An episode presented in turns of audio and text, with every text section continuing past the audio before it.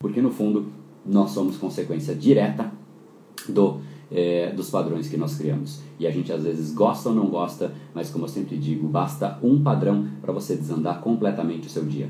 O começo de dia que você começou já atrasado, você já fica mais ansioso, você já fica menos, tem menos controle emocional, desconta mais nas pessoas, isso traz estresse e, o estresse faz com que você se concentre menos, e aí você acaba tendo menos chance de fazer com profundidade, entrega pior, fica pior ainda, aí tem que comer alguma coisa só para satisfazer a sua emoção. E aí, enfim, você já viu que qualquer coisinha leva a descarrega, né? O, o, o, trilho ali simplesmente deixa de existir e aí o trem fica totalmente é, aleatório. Isso não pode acontecer, a gente tem que ter gestão dos nossos padrões, porque uma pessoa que tem gestão deles consegue muito mais liberdade, vive uma vida de liberdade. Essa é a grande essência de uma pessoa que tem gestão dos seus padrões. Por quê? Porque quando você não tem, você simplesmente está preso a um você que você não gostaria. Esse episódio é mais uma edição do Brain Power Drop, uma pequena cápsula de reflexão oferecida além dos episódios regulares. Para aprofundar no assunto de hoje e aprender a programar o seu cérebro para muito mais intensidade, foco e produtividade, ampliando o seu nível de impacto,